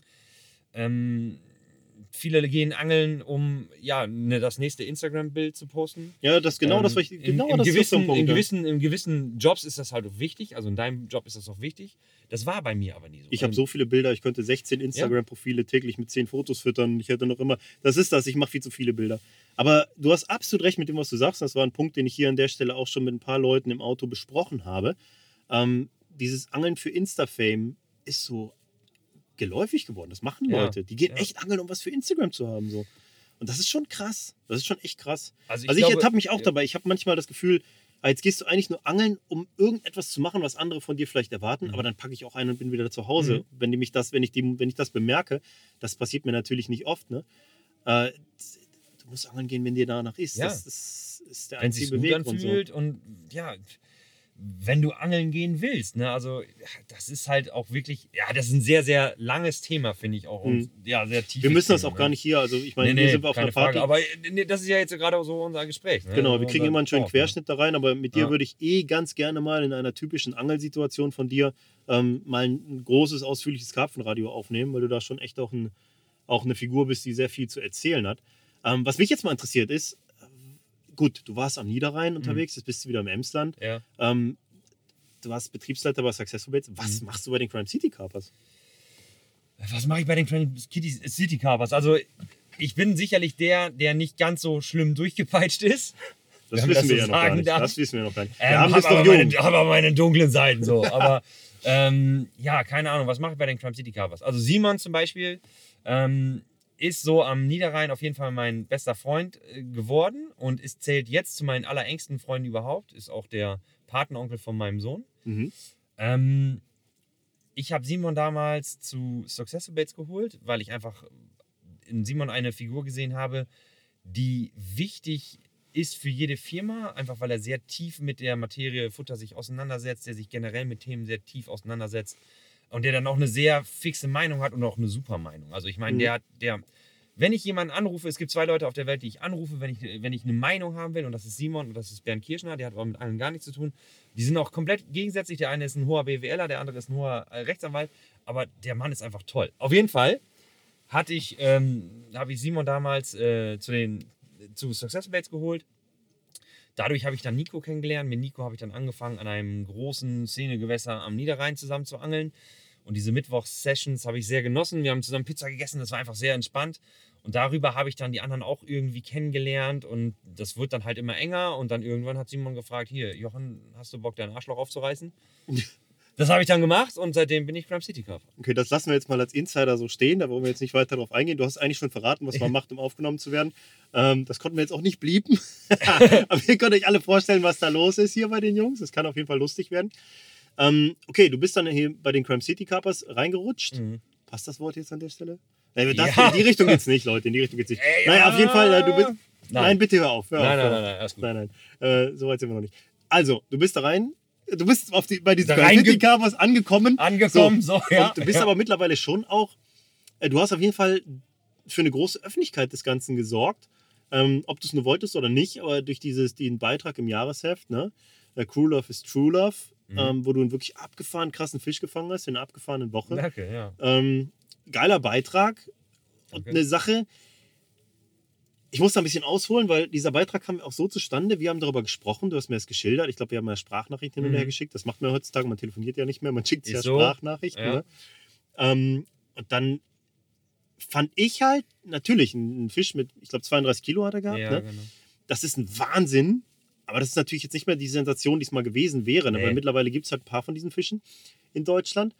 Ähm, aber eigentlich eher so, wie du geschildert hast, wie das alles vonstatten ging. Äh, wie Mhm. das in deiner Crew, wie das abging, wie die, die gesamte Kommunikation drumherum war und die Fotosession und sowas. Das war das, was mich daran so krass geflasht hat, was Ja. da für ein Zusammenhalt irgendwie durchgekommen ist. Ja. Und deshalb wollte ich diese Story auch so unbedingt in diesem Jahresheft noch haben. So kurzfristig, wie es eigentlich Ja, entstanden ja, ist. ja, genau. War, Und bin auch echt froh, dass es so gekommen ist. Ähm, willst du da noch irgendwie ein paar Takte zu sagen? Du hast wahrscheinlich schon oft drüber gesprochen, aber das ist eine Sache, die dich mit Sicherheit bewegt hat, ne? Ja, ich spreche da auch gerne drüber, ne? Ich meine, das ist natürlich ein mega Ereignis. Wobei ich sagen muss, der Fisch an sich war mir, ja, das, das hört sich jetzt komisch an, der Fisch an sich war mir gar nicht so mega wichtig. Das, was da passiert ist da abends, also dass wir es so gefeiert haben und so, das war eigentlich so der entscheidende Moment für mich, wo ich gesagt habe, das ist der Fisch meines Lebens. Also als ich den Fisch über den Kescher gezogen habe, natürlich, da habe ich mir in die Hose geschissen, alles geil, ole, ole, mega heftig, weil ich wusste ja, ich hatte den Buckel gesehen, der Fisch hat einen Buckel. Mhm. Ich wusste, das ist dieser Fisch und der hat diese Gewichtsklasse. Mhm. Und natürlich, da freut man sich unendlich und so, aber ich wusste, also es war, kein, es war keine Überraschung. Der, Mhm. Dieser Fisch war, ja, ich wusste, okay, dieser Fisch hat jetzt 30 Kilo. Das war, aber das, was dann passiert ist, das war überraschend. Es kam dann, dann kam eins zum anderen, Nils kam mit einer Flasche Sekt um die Ecke, hier, den Sekt ins Maul und dann kam Moppel mit seinem Förstergewand darunter gerannt. Wir haben geschrien wie kleine Teenie-Mädchen. Mhm. So, und das war das, was, was diesen Fisch für mich als Lebensfisch auszeichnet. Und nicht, dass er äh, 32 Kilo hat. Das macht die ganze Geschichte dann irgendwie unvergesslich, wenn du sie mit Genau. den richtigen Leuten teilen Genau. kannst. Ne? Ja. Ja, das, das äh, ist auch, glaube ich, so eine Sache, die echt sau wichtig ist, wo ich bei ein paar Leuten, die ich so beobachtet habe über die Jahre, auch so, so frühere Pioniere, die Mhm. meistens alleine unterwegs waren, die irgendwann den Drive verloren haben, weil sie das meiste für sich allein gemacht haben. Ne? Wenn du keine Ja. Leute hast, mit denen du deine, deine, deine, deine Freude teilen kannst, dann wird es schwierig, die Freude auch langfristig zu halten, so irgendwie. Ne? Ja, definitiv. Ne? Also, wenn du das kannst, das nur für dich alleine zu angeln, so, aber so absolut, Mhm. dann ist, bist du ein absolut glücklicher Mensch. Ich glaube, das, aber das kann niemand. Also man Ja, braucht es gibt jemanden, wenige. dem Also ich glaube, einer, einer der das kann, kann, ne? mit dem ich da ab und zu mal Kontakt zu hatte, ist Thomas Talaga. Ja, Der, natürlich, der hat seine Leute, mit denen er sich austauscht, aber der tauscht sich eher über Anglerisches aus als über Fische. Also Ja, da geht es nicht genau. darum, dass er mir erzählt, was er Fettes gefangen hat, sondern eher so darum, ähm, dass er mit den und den Taktiken irgendwo vorangekommen ist und so. Ja. Die anglerische Entwicklung steht da so im Vordergrund. Ne? Ja, mit ich glaub- dem verbindet mich auch noch eine Story, aber das irgendwann mal an einer, einer anderen Stelle. Also, ich Mhm. weiß, Thomas schreibt jetzt wieder ein Buch und so. Ähm, und ich, vielleicht erzählt er da in diesem Buch diese Geschichte. Kann sein, dass er die erzählt. Ich glaube es zwar nicht, aber äh, Mhm. ja, das, was du schon sagtest. Also Thomas muss man sowas ja aus der Nase ziehen. Und er hat mir einmal von einem Fisch erzählt. Diese Sache, dass er mir überhaupt von einem Fisch erzählt, ist so besonders. So, das macht Thomas ja in der Regel nicht. Mhm. Von Fischen erzählen. Und Mhm. das ist, äh, ja, an dieser Stelle schöne Grüße. Hallo Thomas. Geiler Typ, ja. Ja. Äh, Ja, ja, er arbeitet tatsächlich wieder an einem Buch. Da sind wir aktuell auch im Gespräch. ähm, Ich habe auch schon mal gehört, ich, ich kenne einen der Autoren. Ach so. Aha. Ja. Ich will, ja gut, du weißt wieder mehr als Hm. ich. Ich bin da noch gar nicht so tief drin. Ähm, äh, vielleicht darfst du ja Dinge einfach noch nicht verraten, deshalb unterbreche ich dich mal, Ja. weil auch du gehörst zu den Partygästen hier Ja. und auch du hast schon Ja. ein, zwei Bierchen getrunken. Ja, Oder drei. Ähm, lass uns mal zu einer anderen Sache ja, zurückkommen. ja. Ähm, wie ist das so? Also ich meine, ich weiß, wie emotional es ist, wenn du eine Firma verlässt, mit der du Mhm. viel verbindest. Ich bin bei Corda gegangen, ne? Mhm. ich bin nicht gegangen worden und es war Genau. auch kein schlimmer Grund, ganz im Gegenteil. Äh, viel Liebe für alle, die da sind. Es Ja. war eine total geile Zeit Ja. und äh, ähm, es gehört auch sehr viel Schmerz dazu, die Entscheidung zu treffen. Ja. Ähm, ich fische weiterhin sau viel mit Corda-Produkten. Ne? Ich bin damit groß geworden, alles gut. Wie ist es bei dir denn jetzt? Also wie war das da bei Successful Bait zu sagen, hey mal, Christian, ich bin jetzt hier raus und ähm, wie ist es jetzt so? Ich, Also der Schritt war natürlich mega schwer, weil ich da einfach auch was aufgebaut habe. Mhm. Ähm, ich habe nicht die Firma aufgebaut, keine Frage, das hat Christian, aber ich habe da, glaube ich, einige ja, Prozesse in Gang gesetzt, die für die Modernisierung der Firma relativ wichtig waren. Mhm. Ähm, und es war halt auch für mich ein, ja, es war mein Baby dann auch für diese Zeit. Ne? Mhm. Ähm, und insofern war es auch sehr, sehr schwierig, das Christian zu sagen, dass ich gehen werde. Also Mhm. auch ich habe selber gekündigt und ich wurde nicht rausgeschmissen. Ähm, und ich habe alle gern, ich mag äh, immer noch alle gern, ähm, bin mit denen auch immer noch im Kontakt. Ich habe jetzt mit Christian sehr lange und intensiv in Zwolle geredet. Hat mich auch mega gefreut, einfach mal mit ihm wieder so ein entspanntes Gespräch zu haben. Mhm. Und das war alles cool. Also ich, ich kann nach wie vor Christians Produkte, ähm, kann ich hinterstehen. Ähm, angel die auch sicherlich zum Teil. Ähm, bin jetzt aber aktuell wieder vernetzt mit einer anderen Futterfirma, Pff, aber das hat auch private Gründe. Also das war dann auch so, ja, da kam auch wieder eins zum anderen. Mhm. Ähm, aber das, das ist kein, ich spreche mich nicht gegen die Produkte von Christian aus, sondern für die Produkte von den anderen ähm, und kann nach wie vor hinter Christians Produkte stehen. Mhm. Absolut. Okay, also es ist auch einfach alles noch Friede, Freude, Freundschaftlich, klar. Grunde. Also ich bin, er war, das kam für ihn aus dem heiteren Himmel. Also ich habe gekündigt, ja, man kann ja auch nicht vorher ankündigen, ey Leute, ich Nein, das, das kannst du, ne? das war, das war bei mir genauso. Also So. du kannst, was willst du da machen? Also du Nee. kannst natürlich deine Arbeit schludern lassen und so, dann weiß derjenige schon, ist irgendwas im Argen, aber ja, das aber macht so ja kein du Mensch. nicht und so bin ich auch nicht. Nee, natürlich Nee. nicht. Das ist dann immer so ein bisschen aus dem heiteren Himmel. Ne? Ja. Schon eine uncoole Situation. Er ist einfach ne? gegangen. Also ich habe ihm das morgen, also ich kam morgens in die Firma rein, wenn ich die Story mal ganz kurz erzählen darf. Ich kam morgens in die Firma rein, hatte freitags vorher meinen Vertrag unterschrieben, meinen neuen Arbeitsvertrag und kam montags morgens rein. Und dann trinken wir in der Regel einen Kaffee zusammen oder haben in der Regel einen Kaffee zusammen getrunken. Und er sagte, und wie geht's dir so? Ich sage, ja, mir geht's ganz gut, aber wir müssen nachher mal eben kurz ins Büro mal eben drei, vier Worte wechseln. Und Mhm. dann sagt er, nee, erzähl doch jetzt eben. Ich sage, boah, Christian, lass das eben im Büro machen, ehrlich. Und dann sagt er, nee, komm, erzähl jetzt. Und dann habe ich gesagt, ja, ich gehe zum, ich glaube, es war dann der erste Vierte. Und dann guckt er mich an, was? Ich sage, ja, ich gehe zum ersten Vierten. Ich gehe zurück ins Emsland. Dann ist er umgedreht und war zwei Stunden weg. Und kam nach zwei Stunden wieder und sagte, ey, das ist jetzt ernst, ne? Ja, jo. Ja, der Rest der Story ist nicht so äh, interessant, aber so dieses, er hat wirklich eiskalt umgedreht, ist erstmal weg und musste das auch erstmal verdauen. Mhm. Ja. Das kann ich mir auch vorstellen. Das ist auch Ja, so, ja, ein so typ, ist ne? Christian dann halt. Ne? Ja, ja, klar. Muss auf Ja. seine Art auch damit umgehen. Du, das ist ja auch immer ein schwerer Schlag, ne? Wenn Absolut. du solche, solche, solche Figuren dann verlierst. Also bei mir, bei mir war es so, es war mir super wichtig, als ich bei Corda gegangen bin, dass ich jemanden vorschlagen kann. Mhm. Und ich habe den Andi dann halt in diese Position gebracht, die er jetzt hat. Mhm. Und ähm, ich denke, der macht auch einen tollen Job. Ja. Es ist halt schon immer krass. Ne? Ja. Ich glaube, es ist krasser, wenn du jetzt hingegangen wärst und sagen würdest, ey, du, hör mal, Christian, ähm, ich gehe jetzt zu Baitschmiede XYZ hier um die Ecke. Ja. Äh, ich habe keinen Bock mehr auf deinen Scheiß. Und dann Genau. ist was ganz anderes. Ne? Wenn ich jetzt gesagt hätte, ey, Jungs, hör mal, Koller, ich gehe jetzt mal zu Nash. Ja, oder ja, ja, zu genau. Fox Ja. oder sonst was, dann, dann wäre das schon wär's eine andere Situation. Ne? Nee. Aber ähm, klar, da kann dir auch keiner böse sein. Ne? Nein, aber die- ach, wer die Situation kennt, warum ich zurückgegangen bin und wie das alles, also mit dem Haus, dem Job. Klar, klar. Meine, meine ganze Familie wohnt da, die Familie von wohnt Ich da. weiß genau, wie es ist, wenn Ja. du Kinder hast und die Genau. familiäre Unterstützung nicht hast, dann ist es einfach ein richtiger Struggle. Ne? Schwierig, ja. Und ähm, wenn, du, wenn du familiäre Unterstützung hast, macht es die ganze Sache leichter. Aber Ja. wie, wie gestaltet sich dein Leben jetzt im Emsland? Wie ist die Angelei da? Wo bist du unterwegs? Boah, meine Angelei ist jetzt wieder eine ganz andere. Ne? Also ich kam von Flüssen und Kanälen an Baggerseen Mhm. und bin dann wieder von Baggerseen zu Flüssen und Kanälen. Und ich habe eigentlich gesagt, ich komme mit Pauken und Trompeten komme ich und ich bin wieder da und ich rocke jeden Kanal und jeden Fluss und super Mhm. und ole ole. Und es hat sich alles nicht verändert, aber sich da wieder neu reinzudenken, war schon sehr, sehr schwierig. Also ich habe Mhm. echt lange Zeit gebraucht, um wieder anzukommen im Emsland. äh, anglerisch, aber bin jetzt wieder voll da und ich wohne auch, ich wohne keine äh, 250 Schritte vom Fluss entfernt, ähm, Mhm, auch den Fluss, geil. wo ich angeln gelernt habe und dort angel ich jetzt auch wieder und das ist, ja, das ist Heimat. Cool. Ja. Cool. Und ähm, das ist auch dein Projekt für dieses Jahr, anglerisch? Absolut, ja. Also mein zweites Kind wird jetzt in den nächsten sechs Wochen geboren werden. Ähm, und dann steht Angeln nicht unbedingt vorne an. Mhm. Ähm, aber dadurch, dass ich wirklich diese 250 Schritte bis zu dem Spot, an dem ich Fütter habe, kann ich zumindest jeden Tag füttern und ein bisschen was vorbereiten. Und wenn sich irgendwann ein Fenster öffnet, dann würde ich Mhm. mich freuen, dort angeln zu gehen. Klar. Nutz auf jeden Fall den Baby-Effekt. Ich, äh, Ich, äh, ja, ich gönn's dir. Und wenn du mal wieder am Baggersee angeln willst, sag Bescheid. Äh, da ist eine Einladung offen, dann gehen wir mal hin. komme ich gerne. Und ähm, du lädst mich mal ans Flüsschen ein. Ja, das ist wahrscheinlich ein ganz cooler Punkt, um da mal einen Podcast aufzunehmen. In Ey. der Heimat, wo du dich vertraut Voll. Ich habe da auch noch Nicht so hier in einen diesem kleinen, stinkigen Auto vom Nico. Ja. Ich habe da auch noch einen kleinen privaten Altarm. So. Ach, das ist guck, halt auch der, jetzt, und jetzt der kommt Fluss, er mit den heißen der Sachen. Fluss von äh, den, äh, an dem ich angel, fließt um den Altarm drumherum. Also ich kann zeitgleich in Fluss und Altarm angeln und das ist auch. Das hört sich schon wieder nach Luxus an. Ich glaube, ich komme zu dir. So. Ja, ja. Schön Cool. Ähm, alles klar, dann will ich es auch nicht weiter strapazieren mit Genau. dir. Äh, feier weiter. Ich danke dir ganz herzlich für Dafür diese paar Einblicke in dein Leben und ähm, mehr davon an anderer Stelle. Vielen Dank. Gerne. Ciao. Hi Leute, David hier aus der Capzilla-Redaktion. Ich möchte den Podcast von Christopher und den Crime City Jungs kurz unterbrechen, um euch einige besonders interessante Beiträge ans Herz zu legen. Denn davon gibt es momentan jede Menge.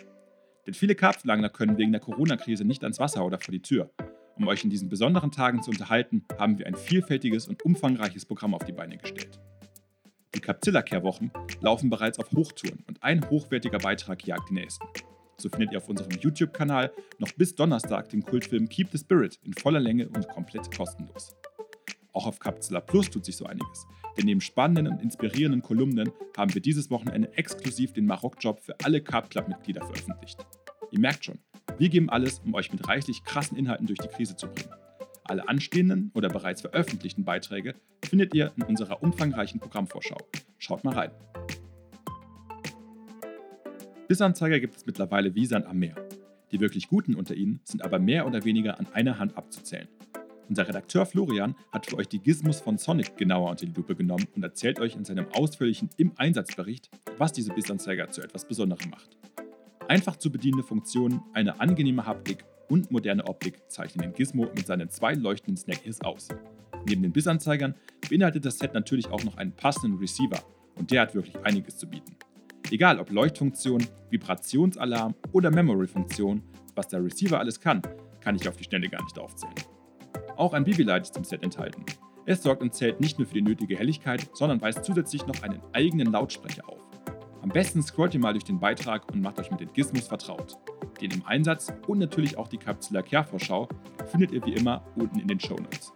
So, jetzt möchte ich euch aber nicht länger auf die Folter spannen und lasse Christopher und die Crime City Jungs wieder zu Wort kommen.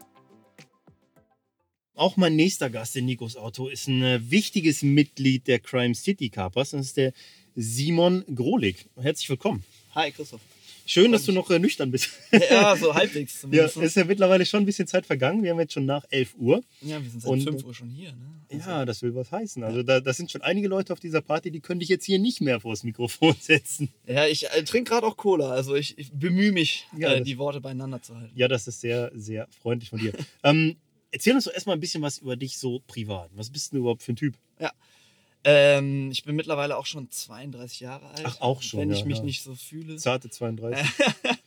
ich bin ähm, Vater einer Tochter seit zwei Jahren, bin verheiratet. Sehr schön. Kommt im August noch ein zweites Töchterchen dazu, tatsächlich auch. Großartig, alles Gute dafür. Ja, viel, vielen, vielen Nutzt den Baby-Effekt. Ja, ich hoffe es. Beim ersten hat es nicht ganz so geklappt, muss ich sagen. Ja, wenn er, du darfst keine Erwartungen haben. Ja, ja, ich glaube, das ist der Fehler, ja. ja, sobald man vom Baby-Effekt weiß, tritt er nicht mehr ein. Ja, ja. Dann erzähl mir nicht zu viel davon. Ja, okay. Vielleicht klappt es ja diesmal. Ähm, ansonsten bin ich äh, beruflich Rechtsanwalt in, in einer Wirtschaftskanzlei in Düsseldorf. Oh. Also mit Ähm, Wirtschaftsspezialisierung auch. Äh, auf Kartellrecht spezialisiert. Kartellrecht. Aber genau. kannst du auch andere Fälle? Kann ich mich an dich wenden, wenn ich wieder wenn stresse? du, wenn du irgendwelche privaten Fragen hast, kannst du dich genauso wie alle anderen Jungs an mich wenden. Ja, ich gut zu wissen. in der ersten Instanz zu beraten. Tausch mir ja. gleich mal Nummern aus. Dann hörst du ab jetzt täglich von mir. nee, okay. Ja, das sind so die, die, die Randdaten, würde ich mal sagen. Ja. Okay. Also äh, Familienvater und Rechtsanwalt, das hört sich aber schon so an, als hättest du ein äh, ziemlich tightes Alltagsprogramm. Kann man, glaube ich, schon so sagen. Man muss sagen, ähm, dass gerade im Hinblick auf mein berufliches Leben es schon so ist. Ich fahre fahr einen sogenannten Alternative Career Track, wie es im Neudeutschen so so schön heißt. Das heißt, ich arbeite in einer ähm, Wirtschaftskanzlei, in einer Großkanzlei, die Mhm. für extreme Arbeitszeiten bekannt sind. Also meine Kollegen arbeiten durchaus auch mal 60, 70 Stunden die Woche. Herrlich, geiler Job. Und ähm, ich habe aber da ein sehr also innovatives Geschäfts-, äh, nicht Geschäfts-, sondern ein Karrieremodell unterschrieben, die mir, das mir eine in Teilzeit eine 40-Stunden-Woche garantiert. Okay. Und das heißt, ähm, das wird auch, das klappt auch ganz gut. Ich bin um 8 Uhr morgens da und bin dann um halb fünf raus. Okay. Das heißt, ich habe genug Zeit auch noch, äh, mich um meine Kleine zu kümmern und trotzdem auch noch genug Zeit, irgendwie meine Angelei nebenbei irgendwie zu leben. Mhm. Aber du bist in dem Sinne dann halt doch schon ein klarer Wochenendangler. Äh, nee, äh, ehrlich gesagt unter der Woche. Ja? Also ich angel viel vor der Arbeit, ja. Okay, krass. Ja. Aber was bedeutet, dass du recht spät da bist, aber auch sehr früh wieder los musst, ne? Ja, also es kommt drauf an, wenn ich jetzt äh, irgendwie in der Nähe des Arbeitsortes angel, Mhm. kann ich schon mal, kann schon mal sein, dass ich irgendwie um sechs meine Routen liegen habe. Durchaus aber auch schon mal erst um acht, je nachdem, Mhm. wie weit es entfernt ist. Und morgens packe ich dann irgendwann so auch wieder je nach Entfernung zwischen sechs und, sag ich mal, halb acht. Ist schon oft ein mieses Gefühl, ne? weil du tatsächlich oft zu einer geilen Beißzeit den, den Kollegen die Montagen wahrscheinlich vom Maul wegziehst. Ich kenne das auch gut. Also ich habe zu meiner Zeit in Hamburg als, als Redakteur bei Rute und Rolle habe ich sehr viel unter der Woche geangelt, weil ich eine Fernbeziehung hatte und am Wochenende dann halt mit meiner, meiner Freundin Zeit verbracht habe. Oder weg war oder Party machen oder was auch immer. Und ähm, da habe ich anfangs den Fehler gemacht, dass ich mir Gewässer ausgesucht habe, die überhaupt nicht zu diesem Lifestyle passten. Ne? Wenn du an Gewässern angelst, wo du halt die Nacht eh keinen Biss kriegst und äh, morgens um 9.30 Uhr geht es erst los, aber du ziehst um 8 Uhr schon die Route rein oder noch früher, dann ist es natürlich blöd. Ne? Ja, das Problem ist, dass gerade hier in unserer Region ich das Gefühl, oder ich habe das Gefühl, dass sehr viele Gewässer so Ja. ticken, dass Ja. sozusagen um 9 Uhr eigentlich erst die richtig heiße Zeit beginnt. Darauf Nicht- wollte ich fast schon hinaus. Nichtsdestotrotz ist es ja natürlich so, wenn ich nachts am Wasser bin, kann ich mehr Fische fangen, als wenn ich nicht am Wasser Ganz bin. klar. Ne? Ja, ja. Und äh, die, die Frage ist halt so, äh, ja, am Wochenende ist es halt schwierig. Ne? Das ist halt einmal die Sache, wie kannst du es mit der Familie vereinen, dass es für die Familie in Ordnung ist, aber wie kann man Mhm. es auch irgendwie für sich selber vereinen, weil man will, mehr- will ja irgendwie dann auch nicht nur am, äh, unter der Woche abends die Kleine ins Bett bringen, sondern man will ja auch am Wochenende vielleicht mal was Schönes unternehmen. Ne? Mhm. Und von daher, ähm, ja, ist es an manchen Gewässern tatsächlich frustrierend und man muss da über die Zeit so ein bisschen ein Gefühl dafür entwickeln, an welchen Gewässern kann ich das machen und es ist nicht völlig für die Katz, weil ich Mhm. nachts eh keinen Fisch fange. Ne? Es ist Ja, klar. manchmal aber schon ein recht frustrierendes Gefühl und es ist halt kein entspanntes Angeln in dem Sinne, wie man es Mhm. von früher kennt, dass man irgendwie tagelang kampiert und irgendwie auch mal Zeit hat, irgendwie sich morgens irgendwie ein leckeres Frühstück zu kochen, sondern es ist eigentlich alles sehr eng getaktet und Mhm. alles sehr auf Effizienz getrimmt. Wobei ich sagen muss, da hast du schon richtige, das richtige Wort, finde ich, verwendet. Effizienz. Also ich finde, dass du viel fokussierter und effektiver bist, wenn du wenig Zeit zur Verfügung hast. Ne? Du bist ja gezwungen dazu. Genau. Und das ist aber auch irgendwie was Positives. Also ich, ich sehe das bei sehr vielen von diesen. Es gibt ja diesen, diesen Spruch, der hat ja auch viel Zeit, Zeit ist Fisch. Nee, absolut nicht, Mann. Ganz im Gegenteil. Natürlich, du musst, du musst Zeit haben, aber du musst deine Zeit effizient nutzen. Und viele, die halt übermäßig viel Zeit haben und die Sache halt aussitzen, die fangen viel weniger als die Leute, die wirklich versiert, effektiv mit weniger Zeit unterwegs sind. Ne? Natürlich gibt es aber auch die Leute, die mit viel Zeit unterwegs sind, auch effektiv angeln. Die Natürlich, fangen natürlich, immer natürlich, mehr ja. als du. Klar. Und ich ähm, finde diese, diesen Spruch, ähm, er ist ein Stück weit eine Entschuldigung vor sich selbst, Mhm. Weil letztlich jeder hat sein Leben in der Hand und jeder kann für sich entscheiden, wie plane ich mein Leben, wie Mhm. gestalte ich mein Leben. Und die Leute, die ihr Leben so gestalten und sich komplett dedicaten, nur für dieses Thema Karpfenangeln 100 Prozent, das kann man gut finden, das kann man schlecht finden. Mhm. Das ist ein, ein, subjektive, ein subjektives Empfinden. Aber die geben dafür auch viel auf und opfern dafür auch für, äh, für. Und wenn, wenn, wenn die das machen, dann haben die das auch verdient, da die Fische zu fangen. Also So, ich bin absolut. da in keinster Weise neidisch. Ähm, aber du hast schon recht. Ähm, ich glaube, das ist mit vielen Sachen so, wenn man viel Zeit zur Verfügung hat, dann verliert man oft ein bisschen den Fokus und, und diesen Effizienzgedanken.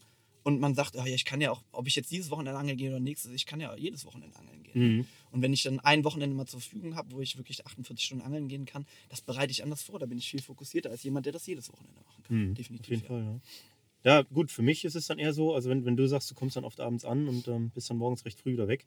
Bei mir ist es echt so gerade im Herbst, dass ich oft erst sehr spät nachts ankomme. Also ich die Kinder ins Bett bringe und dann Zeit mit meiner Frau verbringe und dann fahre ich irgendwann ans Wasser, dann ist es halt elf oder so. Aber dafür bleibe ich dann am nächsten Tag lange bis in den Morgen und arbeite vom Wasser aus. Mhm. Ne? Was auch irgendwie ein ganz geiles Ding ist, weil wenn du so gut vorbereitet bist, dass die Routen schon geklippt sind, du hast die deine Horizontpunkte, wo du hinwirfst oder fährst mit dem Boot oder wie auch immer, alles ist gut vorbereitet, dann ist es auch echt eine Genugtuung, weil ich finde, du kommst echt in so einen Drive, wo du weißt, du belastest deine Familie nicht, du kannst trotzdem effektiv arbeiten, aber du hast die Möglichkeit, super effektiv auch zu angeln. Ja. Ich meine, du hast dann natürlich ein extremes Privileg, Total. die, die. Möglichkeit, morgens am Wasser zu arbeiten. Ich meine, Gleitzeit ist eine, eine feine Sache, die habe ich auch. Ähm, das, aber die ist natürlich nur in gewissem Maß, Maße ausreizbar. Wenn ich jetzt irgendwie einen guten Morgen habe, der läuft, dann kann ich auch mal erst um 10 Uhr auf Arbeit erscheinen. Ja. Das ist kein Problem. Da stört sich keiner dran. Aber ähm, ich kann jetzt auch nicht jede Woche erst um 12 Uhr da aufschlagen, einmal die Woche. Das funktioniert Das halt würde auch nicht lange ne? funktionieren. Das nee. würde nicht lange funktionieren. Ähm, von daher ähm, bist du da wahrscheinlich, dass du die Morgenstunden ausnutzen kannst, noch in einer, noch, noch einer etwas privilegierteren Situation. ja, das definitiv. angeht. Das weiß ich auch extrem zu schätzen. Aber die hast du dir auch erarbeitet. Also es kommt ja auch nicht von ungefähr. Das Ich wüsste nicht, was ich sonst machen würde. Ja. ich glaube, das, das hat auch damit zu tun, dass ich sonst meinen Angelhunger nicht hätte stillen können. Also musste ich mir irgendeine so Situation ja, erschaffen, aber, aber da, sind in wir, der das da funktioniert. sind wir wieder bei dem, was ich gerade meinte, bei diesen Vollzeitanglern, wo ich, wie, wie man sie gerne nennt und wie man sie auch gerne dann als Ausrede benutzt, ja, der angelt, äh, kann ja jeden Tag angeln. Mhm. Äh, das kommt ja nicht von ungefähr. Ne? Die Leute verzichten auch auf Dinge und äh, diese, dieser Verzicht, der muss auch irgendwie anerkannt werden. Das ist, ist bestimmt auch nicht immer einfach. Mhm. Ne? Und ähm, du hast dir das erarbeitet und ich finde, das verdient kein, kein Ja. Neid, sondern es verdient ein, ein Stück weit Anerkennung hier. Der hat es irgendwie geschafft, sich das so hinzulegen, wie man es wie man's hinkriegt. Und da ist jeder ein Stück weit seines ein, Mhm. eigenes Glückes Schmied. Ja, ist man immer im Leben. Ne? Aber ich glaube, dass viele da auch ein falsches Bild von haben. Also Vollzeitangler in dem Sinne bin ich nie gewesen. Ne? Bei Corda war das ein Managementjob im Marketing. So war das auch gar nicht gemeint. Ne? Also Nur ich meine, ich finde das- Vergleich. Beispiel krass. Äh, einen, den ich gerne als Beispiel heranziehe, ist Daryl Peck, der Mhm. tatsächlich im Grunde fürs Angeln bezahlt wird, Ja. über Sponsorings. Und ähm, da finde ich ein Beispiel immer geil. Der hat in Holland den, den niederländischen Rekordkarpfen gefangen, den Black Mirror. Ja. Ich kenne das Gewässer. Das ist ein absolutes Kackloch. Das Ding ist klein, das ist von Autobahnen und, und Schnellstraßen und Zugstra äh, Bahnstrecke umzingelt. Mhm. Das ist einfach nicht einladend da. Mhm. So, da gehört so viel Dedication zu, sich dorthin zu hocken und zehn Nächte seines Lebens, seines privaten Urlaubs neben der normalen Arbeitszeit dort zu verbringen, um diesen Fisch zu fangen. Da kannst du nicht mit dem Argument kommen, ja, der hat ja auch die Zeit. Nein, der hat sie sich genommen. Das ist genau das, was du sagst. Ne? Der hat sich dem sowas von verschrieben und dann ist es auch so verdient, so einen Fisch zu fangen. Das erkenne ich auch an. Auch wenn ich persönlich es niemals machen würde. Ja. Wenn ich mir überlege, ich hätte diese Zeit zur Verfügung, würde ich eine geile Reise machen oder einen einen Roadtrip oder mit meiner Familie Zeit verbringen.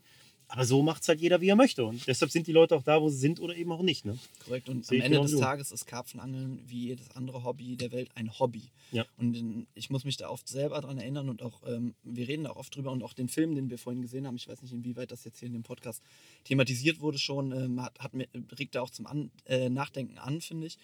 Ähm, Angeln ist letztlich ein Hobby und Angeln ist, ein Hobby ist etwas, was man irgendwie nach dem Leben irgendwie gestaltet und so organisiert und lebt, wie es halt gerade auch ins Leben passt ähm, und nicht etwas, wonach ich mein Leben komplett gestalte. Natürlich ein Stück Mhm. weit. Wir sind alle leidenschaftliche Angler und natürlich wird unser Leben ein Stück weit äh, nach, dem, nach dem Angeln geplant. Ne? Aber jeder sollte es letztlich so betreiben, wie er es will und sollte dafür, ja, was heißt die Anerkennung bekommen, wie er verdient. Aber ich finde ich find der Neid, äh, zu sagen, ja, der macht das ganz anders als ich und deswegen fängt er besser, ja, dann mach's doch genauso. Mhm. Ne? Dann beschwer dich nicht, dann mach's doch genauso. Ja, klar, Neid ist eine Sache. Neid, Missgunst, das sind so Dinge, die das komplett vergiften. Ne? Ja. Es, ich sage immer, der Vergleich ist des Glückes tot, ne? in allen Belangen. Ne? Ja. Da geht es um alles. Da geht es um, das kann anfangen bei, bei, bei der Frau an deiner Seite, den Gehältern, den Talenten deiner Kinder, den, deinen Fängen, bei allem. Vergleich ist immer komplett überflüssig. Das bringt dich niemals weiter. Aber es ist schwierig, Aber sich dem Vergleich zu entziehen. Absolut, komplett schwierig. Das kenne ich gut. Gerade in Zeiten von Social Media, Ja. wo alles vollgeballert wird mit Möglichkeiten zum Vergleich. Aber die wenigsten Leute schaffen es, die, die, die Herangehensweise zu vergleichen und daraus irgendwo für sich Schlüsse zu ziehen. Ne? Genau. Und das war so eine Sache, die. Ich habe da auch schwere Phasen gehabt, ne? in der ganzen wilden Zeit, die ich schon auf Karpfenangel sind ja einige Jahre. Aber ähm, das, irgendwann habe ich halt so ge gecheckt, alles klar. Der Typ ist in der und der Sache beim Angeln unschlagbar. Du kannst nur davon profitieren, deine Herangehensweise mit seiner zu vergleichen und von ihm zu lernen. Das ist das Einzige, was du machen kannst. Du kannst dich nicht dagegen stellen und so zu tun, als wärst du der Bessere oder sonst was. Darum geht es auch bei dem ganzen Game nicht. Äh, und das, das ist, glaube ich, ein wichtiger Punkt. Ne? Ja. Das, deshalb finde ich, da können wir jetzt mal vielleicht hier die Brücke schlagen, weil deshalb finde ich echt cool, was ihr mit Crime City Carpers macht. Ich habe das hier in dem Podcast jetzt schon und auch in dem mit Nico damals schon äh, regelmäßig gesagt. Ich finde es geil, dass ihr so eine Gruppierung habt und äh, ja, einfach Leute seid, die ohne Neid und Missgunst miteinander auskommen, solche Partys auf die Beine stellen, ähm, dass ihr euch gegenseitig abfeiert, Fische fotografiert und so weiter und so fort. Finde ich mega cool, gerade in der heutigen Zeit. Ähm, und der Jochen, mit dem habe ich eben hier gesessen, Mhm. der hat mir gesteckt, dass du da auch echt eine Schlüsselfigur bist. Du bist der Hippie. Ich finde Hippie, ja. Wie kommt es Ähm, dazu? Äh, Erstmal vielen Dank für die Blumen. Und Es freut das natürlich sehr, dass es nach außen so, eine, so ein Bild erschafft, ähm, wie es für uns einfach auch wirkt, äh, oder be beziehungsweise wie wir es auch leben. Ähm, Ja, ich bin der Hippie. äh, der Hippie, der Korthosen tragende Hippie, wie ich dann manchmal gerne genannt werde. Trägst du Korthosen? Nee, So überhaupt nicht. Ich habe nie eine? Korthose in meinem Leben besessen. Ich hatte schon mal eine, aber das ist lange her, da waren die noch in. Ja, nee, da war ich wahrscheinlich noch äh, fern davon, äh, mir selber meine Klamotten auszusuchen. Moment, also so viel älter bin ich jetzt auch nicht. Raus aus diesem Auto, nein. Alles gut, der Hippie. Äh, Erzähl. ja, der Hippie. Ähm, ja, ich, ich bin halt, glaube ich, von Natur aus relativ, äh, relativ ja, äh, harmoniebedürftig, sage ich mal so. Und wir haben natürlich. Ähm, Mhm. Bist du deshalb Rechtsanwalt geworden? Wolltest du Streit schlichten? Ach, nee, nee. Also. Das, Musst da- du nicht drauf eingehen, das, war, ja, das hat sich so machen angeboten. Wir, machen wir vielleicht mal in, in einer anderen Frage. Aber ähm, es ist so, dass ich re versuche immer äh, relativ li- liberal irgendwie zu gucken, welche Meinungen sind da, welche Meinungen treffen da aufeinander. Und wie du schon vorhin gesagt hast, wir sind eine sehr, sehr äh, heterogene Gruppe in Mhm. der Hinsicht, dass wir von, von unseren, von uns, da wo wir herkommen, jetzt nicht irgendwie, wir sind nicht alle Akademiker, wir sind nicht alle Handwerker, wir sind nicht alle irgendwie ähm, links, wir sind nicht alle rechts, wir sind nicht alle liberal. äh, Ja, das ist definitiv ein extrem krass bunt gemischter Haufen ja, mit Leuten, wo ich sehr mir denke, bunt, also Wahnsinn, dass das Ne? harmonieren. Genau, und äh, aber das, das macht es auch irgendwie aus und das gibt mir auch sehr viel. Also manchmal denkt man sich ja irgendwie Sachen tot und dann rufe ich einen Kumpel an, der das irgendwie viel eindimensionaler sieht, aber auch manchmal einfach viel ja, einfacher und, und, und effektiver sieht. Und Mhm. der mir sagt, was machst du denn Gedanken? Das, es gibt doch nur diese eine Lösung, wo ich mir so denke, ja, eigentlich hast du recht mit dem, was du sagst. Mhm. Und der Hippie kommt daher, dass ich eigentlich immer versuche, irgendwie zu vermitteln zwischen diesen Meinungen. Spread love. Spread Love, not War. Mhm. Ähm, das stimmt tatsächlich, weil manchmal, äh, es gibt tatsächlich einige in unserer Gruppierung, die manchmal dann in, in, in, in, in sag ich mal, kontroversen Situationen relativ extreme Positionen vertreten, ähm, die ich dann versuche irgendwie so zu vermitteln und irgendwie dann äh, versuche irgendwie dann wieder einen Konsens herzustellen. Und das hat mir so diesen Ruf des Hippies Mhm. eingebracht, ja. Aber mir, mir liegt halt sehr viel an den Jungs, mir liegt sehr viel an dem Zusammenhalt und mir liegt auch sehr viel daran, irgendwie interne Unstimmigkeiten, die in jeder Gruppe auftreten, die treten bei uns auch auf, äh, dass man die irgendwie in einem vernünftigen Maße diskutiert. Das ist ja auch alles gesund, Mhm. aber dass man äh, da irgendwie kein zu großes Fass aufmacht. Okay. Kommen wir mal zum Angeln. Mhm. Wo bist du da zu Hause? Ähm, in, in, also in meiner Alltagsangelei eigentlich äh, am Mhm. Niederrhein, viel an den, an den Baggerseen. Aber du suchst dir ja, also ich meine, das, was ich von dir kenne, ähm, das sind ja jetzt auch nicht so ungefähr die Gewässer, die man sich so aussuchen würde, wenn man denkt, okay, ich habe nur begrenzt Zeit, gehe so eine Nacht, zwei Nächte die Woche und ich will reichlich Fisch fangen. Du suchst dir schon Gewässer aus, an denen du dir auch schon mal die Zähne dann ausbeißen kannst. Ja. Ne? Also ich habe es mir für dieses Jahr mal vorgenommen, mal wieder an Seen zu angeln, wo ich tatsächlich mal mehr, ein paar mehr Bisse bekomme. Einfach nur, weil es auf Dauer echt kräftezehrend ist. Ähm, Mhm. Gerade wenn man, man hat dann irgendwie, der Mai zum Beispiel, sagen wir mal Mai und Juni. Mhm. Das sind, äh, sagen wir mal der Mai, das ist der heiße Monat Mhm. äh, in vielen Gewässern. Definitiv. Wenn ich eine Nacht die Woche angel, sind das vier Nächte. Mhm. Das ist nicht viel. Nein, Mann. Das ist Und wenn du dann vier. Nächte im Mai blankst und den geilen Monat verpasst, Dann ich kenne das. Selbst, mit mehr Zeit habe ich dann oft. krass in den Arsch. Ja. Ähm, und von, von daher habe ich mir mal vorgenommen, dieses Jahr einfach mal ein bisschen mehr wieder sozusagen Motivation zu tanken an Gewässern, wo ich vielleicht mal den einen oder anderen Fisch mehr fange. Mhm. Aber ja, so im, im Großen und Ganzen merke ich schon, auch an wenn ich mal an Gewässern sitze, wo ich dann irgendwie mal fünf, sechs, sieben Läufe die Nacht kriege, das ist eigentlich nicht das, wofür ich angeln Mhm. gehe. Also ich äh, will dann schon irgendwie äh, den Fisch fangen, der irgendwie, wo eine Story hinter ist und auch die Sachen, wenn ich mich mal zurückerinnere, es ist nicht irgendwie die Session, wo ich irgendwie, weiß ich nicht, 10, 30 Fünder oder 10, 20 Fünder fange. Es kommt dann noch nicht mal auf die Größe an, sondern Mhm. ähm, es sind irgendwie Sachen, die irgendwie ein, ein- ein Alleinstellungsmerkmal haben, Mhm. an die ich mich zurückerinnere und auch wenn ich, auch wenn, auch an, über die ich Bock habe zu erzählen oder mal Stories zu schreiben. Das ist nicht der Massenfang, wo ich 10 Fische Ja, mache. ich meine, in der Masse verblasst der Einzelne. Ne? Ich habe das Ja. jetzt die Tage noch mit einem Kumpel gehabt, da haben wir über unsere Herbstjahre gesprochen. Und jetzt so seit 2015, 2016 mache ich immer sehr intensives Herbstangeln. Und ich habe an Gewässern geangelt mit gutem Fischbestand und vielen großen Fischen und habe dann effektiv geangelt und dann unvorstellbare Serien erlebt. Aber das Jahr, in dem ich auf den Herbst gerechnet eigentlich nur sechs oder sieben Fische gefangen habe, das war eigentlich das Geilste, weil jeder Fisch an sich so unvorstellbar besonders war und es waren alles tolle Fische. Das bleibt einem viel besser im Gedächtnis so irgendwie. Ne? Ja. Kann ich schon nachvollziehen. Definitiv. Also die, die, die krassesten, die, die krasseste Erinnerung anglerisch ist, äh, sind quasi Fische aus einem schwierigen Gewässer. Ich glaube, du weißt, worüber wir reden. Mhm. Ähm, da habe ich an einem wirklich keinen großen Gewässer, an dem man steht und denkt, ja, komme ich hin und fange in der Saison alle Fische. Mhm. habe ich 38 Nächte auf meinen scheiß ersten Fisch gesessen. Abgefahren. Und aber wenn ich mich daran zurückerinnere, das ist so dieses das beste Gefühl in den letzten Jahren, was ich mit dem Angeln verbinde. War als, ich, als es dann auf einmal Mhm. Knack gemacht hat. Und das ist nicht der See, wo ich hingekommen bin. Da bin ich eh nicht der Typ für. Aber wo ich hingekommen bin, kam, sah und siegte mäßig Mhm. und habe dann alle großen Fische gefangen. Das passiert mir nicht und das würde mir aber auch nicht viel geben, wenn das passieren würde. Mhm. Ja, ähm, ja und nein. Also ich habe das oft so, das ist so ein Mindset-Ding wieder, ne? Ich kenne das, wenn ich an Gewässer anfange und ich habe einen guten Start, ich habe also relativ zügig ein krasses Erfolgserlebnis, dann bin ich unschlagbar. Mhm. Dann geht bei mir was los, wo ich in den Flow komme, wo es einfach krass ist, was dann passiert. Und hingegen ist es so, dass ich, wenn ich sehr schlecht reinkomme, äh, sehr schnell verunsichert bin. Nach all den Jahren ist es nach wie vor so, dass ich da echt sehr hart an meinem Mindset arbeiten muss. Und mir würde so eine 38 Nächte Blank-Geschichte, die wird mir hart zusetzen. Das kann ich dir sagen. Mich motiviert Aber- sie, muss ich sagen. Ja, das Also ist interessant. Blink Man, ist, man schöpft dann wahrscheinlich, ne, das, das sind Leute dann auch sehr unterschiedlich. Ne? Aber ich gehöre zu der Fraktion Mike Püker. Kannst du schlecht blenken, hat er mich immer gefragt. Und ja, kann ich. Und der kann auch richtig scheiße blenken. Das, wenn du blenkst, das ist immer mies. Was ich aber immer gemacht habe, ist, und das hilft sehr, das ist ein, ein sehr naheliegender, aber sehr guter Tipp. Ich habe auch solche Gewässer beangelt. Hier damals bei uns in der Region die Blaue Lagune. Mhm. Mittlerweile darfst du da nicht mehr angeln. Legendär. Legendär, Mann.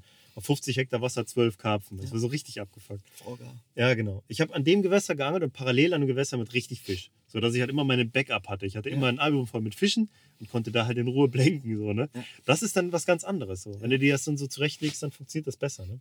Ja. Aber ähm, was inspiriert dich dann? Also was, was inspiriert dich dann, an diesen Gewässern dann zu angeln? Du kannst Motivation aus Blanks schöpfen, um einfach noch krasser an den Start zu gehen. Aber ähm, ich denke mal, das war auch zu einer Zeit, wo du nicht nur eine Nacht die Woche hattest. Da du wahrscheinlich ein Damals mit den mehr- 38 Nächten, das war in meiner Studienzeit, da hatte ich doch deutlich mehr zur Verfügung.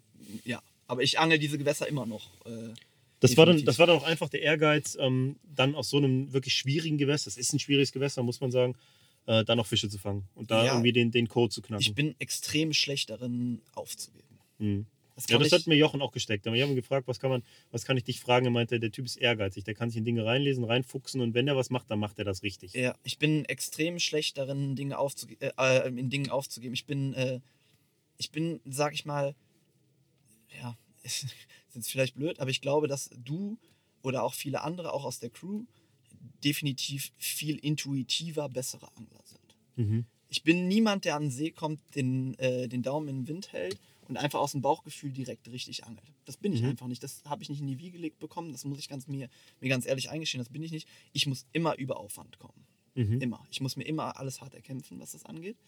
Ähm, und das, aber st- stattdessen bin ich halt mit dem gewissen Ehrgeiz und mit der gewissen durch, mit dem gewissen, gewissen Durchhaltevermögen gesegnet. Mhm. Das heißt, ähm, mir macht das dann auch nichts, wenn das irgendwie länger dauert. Ähm, das spornt mich dann eher noch mehr an und ich äh, habe dann auch die Muße, mich da, mich da auch mit zu beschäftigen, auch wenn es am Anfang halt nicht so, nicht so läuft. Das heißt, es ist schon diese Challenge. Ne? Ich kann dann nicht sagen, äh, ist hier ist jetzt scheiße und äh, hier läuft es nicht richtig und naja, pf, scheiß drauf, ich gehe in ein anderes Gewässer. Mhm. Sondern ich muss das dann, dann auch irgendwie, irgendwie, irgendwie hinkriegen. Ne? Mhm. Ich habe das letztes Jahr gemacht, ich wollte einen großen Fisch fangen, den habe ich immer noch nicht gefangen. Und ich habe mir geschworen, ich werde dieses Jahr nicht so viel Aufwand investieren, aber ich werde eine Karte an diesem Gewässer haben Mhm. und ich werde den weiterhin versuchen zu fangen. Ich werde es versuchen, einigermaßen zu minimieren, um meinen Kopf einfach ein bisschen frei zu bekommen Ja, und das ist vielleicht das damit freierem dabei, Kopf ne? dran zu gehen, aber ähm, ganz hinter mir lassen und sagen, okay, habe ich nicht geschafft, scheiß mal drauf. Mhm. Ich hijack jetzt den Podcast hier. Junge, das ist der doch, Moppel. doch, doch. Deadhead Customs hijackt jetzt hier den Podcast. Das wollt Was ihr geht? sehen. Dass der Herr Spendlife jetzt völlig betrunken den Herrn Van der Lock tätowiert für 50 Euro. Das Okay. wollt ihr sehen. Ich weiß nicht, ob Okay, ich jetzt hier das wollen wir tatsächlich sehen. Also ich- erwähnen sollte oder könnte. Das könntest du auch noch rausschneiden. Der Herr Nils hat sich gerade schon tätowieren lassen. Ja. Ihr werdet nicht erraten, was der sich hat Ja, das tätowieren mich, ich, lassen. ich, ich kann es schon raten, ja. ja? Müssen wir das hier sagen oder gucken wir uns Nein, das das an? wir Wir gucken uns das jetzt an. Wir gucken uns das jetzt an und dann äh, checken. Ist das, das ist eigentlich auch ein krasser Abschluss. Also wir werden, also hier mit dem Simon werde ich auch nochmal was machen, weil das ist sehr interessant, war ein sehr kompetentes Gespräch. Vielen Dank an der Stelle, sehr geil für, den, Dankeschön, für den. Einblick. Und äh, Moppel, geil, ist auf jeden Fall cool. So kann man so Ja, einen Podcast ja, sprengen. ja, also Fall. wir haben gerade erfahren, dass ein, dass ein Berufssoldat, der mit Tätowieren nichts an der Mütze hat, Ja, einen anderen Menschen jetzt tätowieren wird für 50 Euro. Wobei man Ja. sich fragt, wohin er ihn Und tätowiert. es ist- wird auch, wenn ich es richtig verstanden habe, sein Name sein. Okay, Ja, alles klar. Alles Also ich, ich würde sagen, das gucken wir uns an. Alles klar. Das gucken wir uns an. klar. Oh, wir sind raus. Ich hoffe, es hat Spaß gemacht. Das, ist, das war's von der Party. Ciao.